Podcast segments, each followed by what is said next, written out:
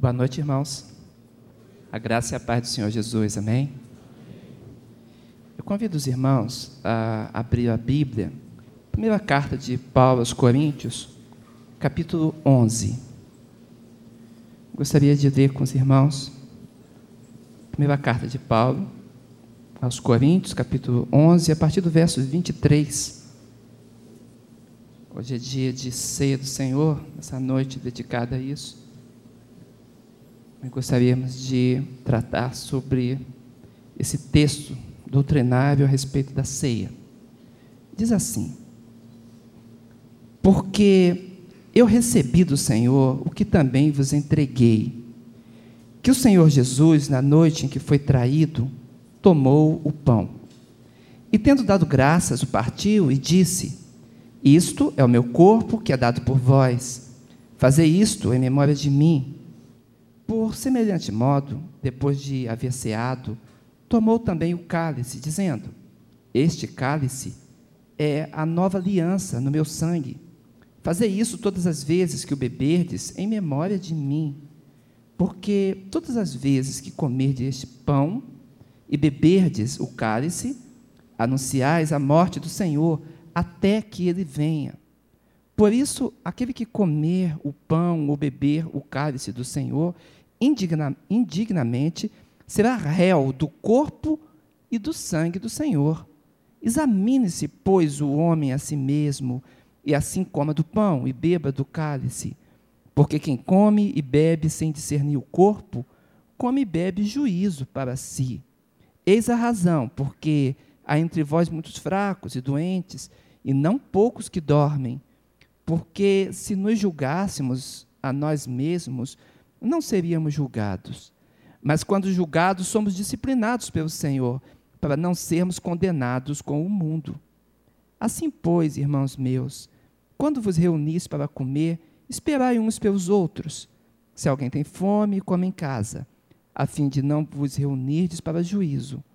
Quanto às demais coisas, eu as ordenarei quando for ter convosco. Vamos orar, irmãos? Senhor Deus, louvado seja o teu nome. Te damos, damos graças, Senhor, pelo teu cuidado no nosso meio, pela bênção do teu Espírito sobre nós, Senhor. Ó Senhor, por nos reunirmos como igreja, nos congregarmos essa noite, Senhor, para tratarmos das tuas coisas. Ó Senhor, te damos graças, Senhor, pelos louvores que tocam os nossos corações, Senhor, e nos aproximam de Ti. Fala conosco ainda, Senhor, nos dá discernimento da Tua palavra é o que clamamos no nome de Jesus. Amém e amém, Senhor. Amém. Irmãos, texto muito conhecido, apóstolo Paulo. Ele está tratando de um, assunto muito, muito querido nosso, que é a ceia do Senhor. Nós encontramos nos evangelhos a narrativa de como foi que aconteceu a ceia do Senhor. Os evangelhos nos mostram que a época era a mesma época da ceia judaica. E que naquela época estava muito próximo da morte de Jesus, que havia já um transtorno entre os principais sacerdotes, porque eles pretendiam é, tramar o assassinato de Jesus Cristo. E os evangelhos nos trazem essa narrativa. E dizem até o clima difícil que foi até para Jesus Cristo reunir com seus discípulos e ter com eles a última ceia. E o Senhor Jesus diz que desejava muito esse momento com seus discípulos. Ele ia passar para eles essa direção espiritual a respeito do memorial da ceia do Senhor. Esses relatos nós encontramos nos evangelhos. Mas quando entramos aqui nas cartas e Paulo começa a abordar temas da doutrina, ele vai explicar doutrinariamente como proceder quanto à ceia. As perguntas seriam respondidas, as perguntas que estavam na mente do, do, das igrejas ali na, na, na Ásia Menor, seriam respondidas através dessa carta aos Coríntios. E o apóstolo Paulo, então, ele é muito fiel no seu coração e ele inicia dizendo que ele estava entregando àqueles irmãos exatamente o que ele recebeu. E essa questão da fidelidade é algo muito importante, irmãos, porque quando nós recebemos alguma coisa da parte do Senhor, não é para ficar conosco mesmo. As bênçãos precisam ser compartilhadas. Nós encontramos na parábola dos talentos que houve um daqueles que recebeu um talento do seu Senhor e ao invés de granjeá-lo, de multiplicá-lo, ao invés de trabalhar aquele talento para a bênção, o que, que ele faz? Ele esconde o seu talento, esconde o que ele recebeu e cava um, um buraco e ali não faz nada com ele. Quero dizer aos irmãos que os irmãos têm recebido da parte do Senhor, você tem sido trazido, tem sido colhido, escolhido mesmo pelo Senhor para estar aqui e Deus tem ministrado ao seu coração, você tem participado de cursos na igreja, e as pregações, e as orações, o clamor, e Deus tem trazido ao teu coração ministração espiritual a respeito das coisas do Senhor. Então recebe agora esse recado de Deus. Não fique com isso só para si. Compartilhe. Amém? Leve adiante a palavra do Senhor. Comunique a outro aquilo que você recebeu na sua casa, no seu lar. Fale das coisas do Senhor e permita que o cuidado de Deus se estenda para todos os que são seus. Aqui o apóstolo Paulo, ele diz com muito carinho: Eu eu recebi do Senhor, estou entregando, não estou acrescentando nada. O que foi recebido é exatamente o que eu entrego. E quando ele diz isso, ele diz que o Senhor ele tomou o pão e o partiu. E aqui tem uma fidelidade muito grande, porque é exatamente a narrativa dos evangelhos. O pão é tomado e o pão é partido. E essa expressão significava compartilhar uma refeição. A refeição deveria ser compartilhada um com o outro. E o Senhor Jesus Cristo faz isso. Ele convida os seus discípulos para a bênção da comunhão. Ele quer que o coração dele se encha de alegria. Ele sabe o que vai acontecer dias à frente. Ele sabe que está pertinho da sua morte, que naquela mesma noite estão tramando contra ele, mas reunido com seus discípulos, ele quer ministrar o coração deles e ministrar comunhão. O apóstolo Paulo falando em 1 Coríntios capítulo 10, verso 16 e 17, ele repete esse conceito dizendo: o pão que partimos não é porventura a comunhão do corpo de Cristo, porque todos participamos de um mesmo pão. Então, o partir do pão, o compartilhar da ceia, representa a comunhão do corpo. Portanto, nós nos unimos em um só propósito, a nossa fé está unida numa mesma direção de termos comunhão. Mas quando o pão era partido, irmãos, havia algo também forte entre eles, porque quando se come da mesma porção, está também decretando aliança um com o outro.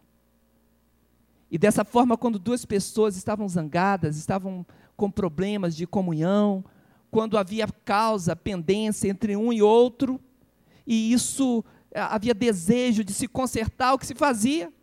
Chamava-se chamava aquela pessoa até a comunhão.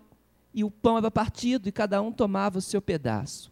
E quando nós comemos da mesma porção, nós nos aproximamos dos outros. Alianças eram feitas assim, inimizades eram vencidas dessa forma. Por isso, quando estamos reunidos no nome do Senhor, pela ceia do Senhor, aqui é o momento de colocarmos abaixo, de deixarmos cair todo, todo e qualquer tipo de parede, de, de, de muro de separação. Amém?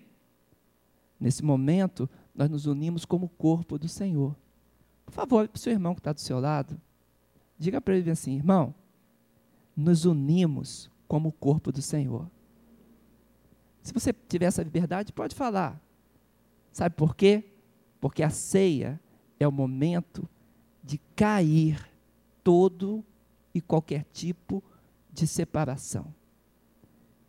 No momento em que eles comiam da mesma porção, eles então estavam vinculados. E Jesus Cristo faz isso, parte do pão, e quando eles vão tomar aquela porção, cada um a sua parte, uma unidade diferente começa a se estabelecer entre eles. Não, não apenas a unidade do, do costume, da cultura, mas o próprio Espírito Santo de Deus o Espírito Santo de Deus que une corações, o Espírito Santo de Deus que nos faz família do céu, naquele momento estava trabalhando entre eles a unidade que permitiria eles enfrentarem todas as lutas e dificuldades. Sabe, você tem um irmão do seu lado, você tem uma irmã do seu lado. Você não está sozinho e não deve ficar sozinho, mas deve seguir com fé enfrentar as dificuldades, as lutas, compartilhar discernimentos, perguntas, e atrás de respostas pela comunhão do Espírito na Bíblia Sagrada, sabendo que Deus nos deu esta força de seguirmos adiante como o corpo dele. Ele compartilha do pão, que representa o Senhor, mas que também, repartido entre nós, nos faz corpo, todos nós perante Jesus Cristo. É assim que Jesus, quando falou isso, ele se apresenta diante deles. Isto é o meu corpo. Ora, por que dizer isso se ele estava ali vivo? A interpretação literal desse texto é impraticável. Porque aquele pão não era um pedaço de carne. E nem pedaço de carne poderia se tornar, porque o Senhor estava vivo. Ele estava ali diante deles.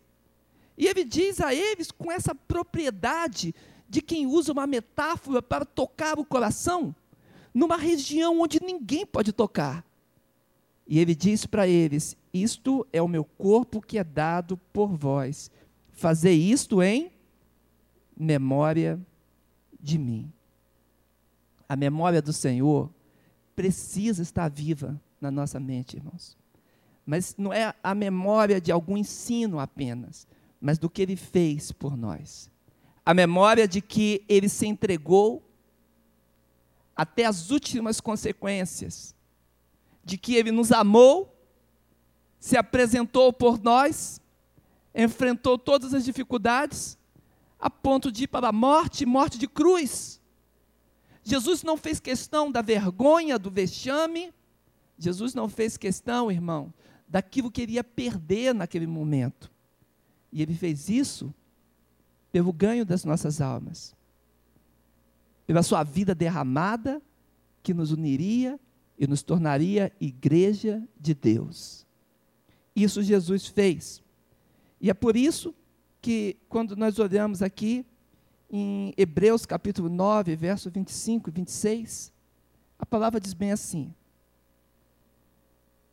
Nem também para a si mesmo se oferecer muitas vezes, como o sumo sacerdote cada ano entra no santuário com sangue alheio. De outra maneira, necessário lhe for padecer muitas vezes, desde a fundação do mundo. Mas agora, na consumação dos séculos, uma vez se manifestou para aniquilar o pecado pelo sacrifício de si mesmo a necessidade de Jesus se apresentar, de amar, de ir às últimas consequências, era o sacrifício definitivo. Israel não precisaria colocar outros sacrifícios. O sangue derramado, cordeiro imolado, bezerrinho, as filas que faziam diante do templo para o sacrifício diário, tudo aquilo cairia por terra. Porque se tudo apontava para Jesus, agora era definitivo. O que sobraria do sacrifício? Sobraria a memória, o memorial de que ele já fez, ele já cumpriu, e agora nós vamos viver pela vida dele derramada. Quando Jesus se apresenta dessa, dessa forma, de uma vez por todas, fica marcado em toda a eternidade, para todo sempre, que o sangue de Jesus ele nos purifica de todo o pecado. E é por isso, irmãos, que nesse memorial ele apresenta também o cálice. Memorial é algo muito especial, é importante, é uma memória apenas. Não podemos confundir a memória com a coisa real. Às vezes vejo pessoas conversando e pensando que a ceia é a comunhão, não é o símbolo da comunhão, é a participação que lembra a comunhão na última instância do que Cristo fez. Não podemos confundir. Israel uma vez confundiu o sábado com a aliança e achava que o sábado era mais importante do que o homem e que o, o sábado era mais importante que as relações interpessoais e mais importante do que o próprio serviço e trabalho de comunhão com Deus. E nós também não devemos confundir. Se eu pego uma foto da minha esposa, eu tenho em casa um quadro muito bonito pintado da minha esposa, Morgana. E quando eu mostro para alguém, aquilo lembra Morgana. Às vezes eu coloco num canto, coloco no outro. É um memorial, lembra a, a minha esposa. Mas se eu digo com propriedade, eu falo para alguém: olha, esta aqui é a minha esposa. Ninguém vai dizer bem assim, puxa, é ela aqui? E ficar tocando nela assim para ver se se mexe? É claro que não. Essa metáfora, ela tem um sentido importante, irmãos. Essa ilustração nos faz lembrar que devemos olhar para o real. E a ceia do Senhor faz isso conosco não devemos confundir uh, a ceia com a aliança e nem a ceia com a comunhão, mas ela expressa a nossa comunhão que deve ser real em Cristo Jesus. Amém? E essa comunhão feita uma vez por Jesus Cristo e que passou a nós na bênção estabelecida pelo Espírito Santo, chega ao cálice.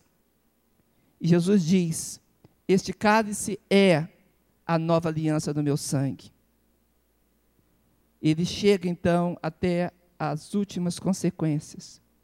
1 João, capítulo 1, verso 7, a palavra do apóstolo João diz: Mas, se andarmos na luz como ele, na luz está, temos comunhão uns com os outros, e o sangue de Jesus Cristo, seu Filho, nos purifica de todo pecado.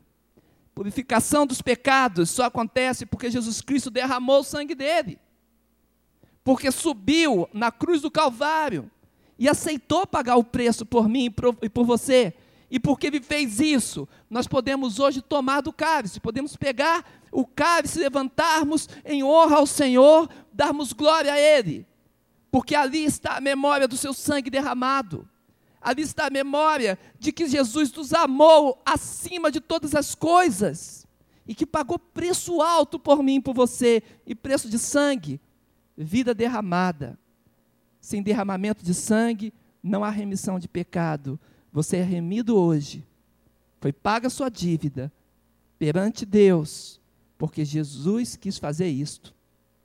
E nesse resgate de Jesus, diz o verso 26, porque todas as vezes que comerdes este pão e beberdes o cálice, anunciai a morte do Senhor até que ele venha.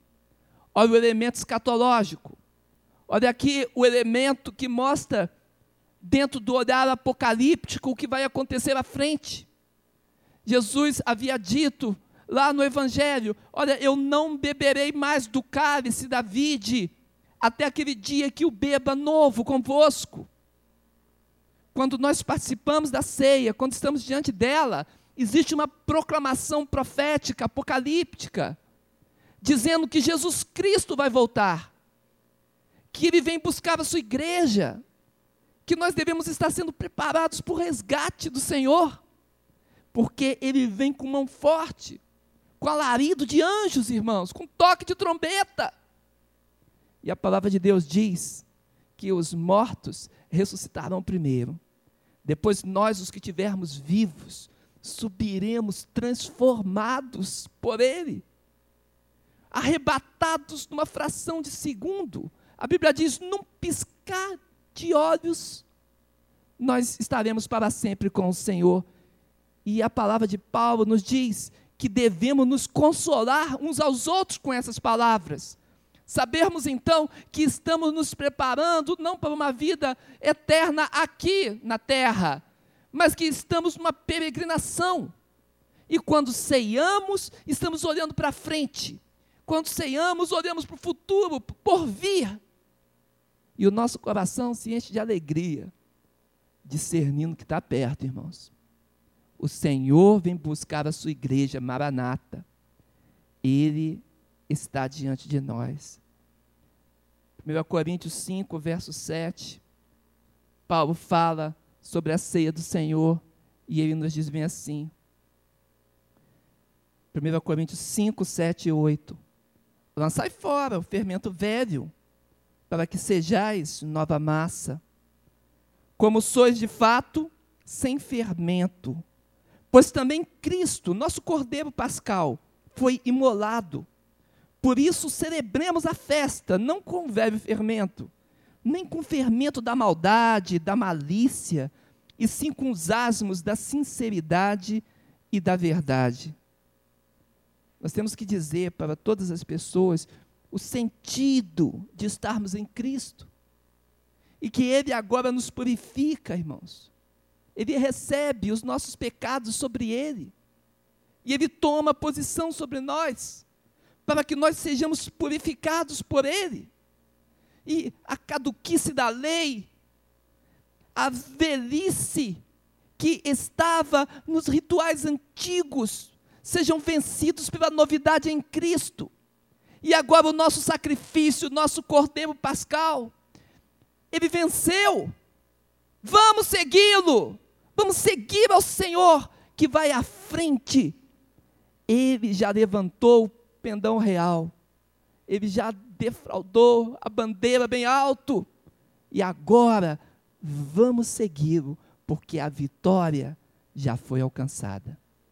A ceia do Senhor é essa proclamação. E ele diz, comparando com a festa judaica, agora a maldade, a malícia, tudo caiu, porque o fermento era lançado fora. E ele diz: e os nossos asmos são os pães asmos da sinceridade e da verdade. Cristo te chama hoje para cear. Prepara o teu coração Vamos fechar os olhos nesse momento. Vamos deixar Jesus tocar a nossa vida, o Espírito Santo ministrar o que é dele. Senhor Deus, olha para nós, Senhor. Olha para o nosso coração. Oh, Pai, estamos falando, Senhor, a respeito da doutrina que o Teu Espírito Santo nos transmitiu pelo apóstolo Paulo. Ó oh, Senhor amado, falando da ceia do Senhor, de que ele nos resgatou por um sacrifício de pureza, quando seu corpo e seu sangue foram dados por nós na cruz do Calvário. E hoje, Senhor amado, diante da ceia, o nosso coração se prepara, lembrando tudo isso, e lembrando o nosso compromisso com Ele, da anunciação até que Ele possa vir nos resgatar. Ó Senhor, olha para nós, trabalha no nosso coração, Vem nos limpar, purificar de todo pecado, Senhor. Vem nos unir. Vem trabalhar em nós com o teu Espírito. Tem liberdade no nosso meio, Espírito Santo. Porque nos apresentamos para cear. Que a tua graça e o teu poder seja verdade em nós. Pelo nome de Jesus. Amém. Amém, Senhor.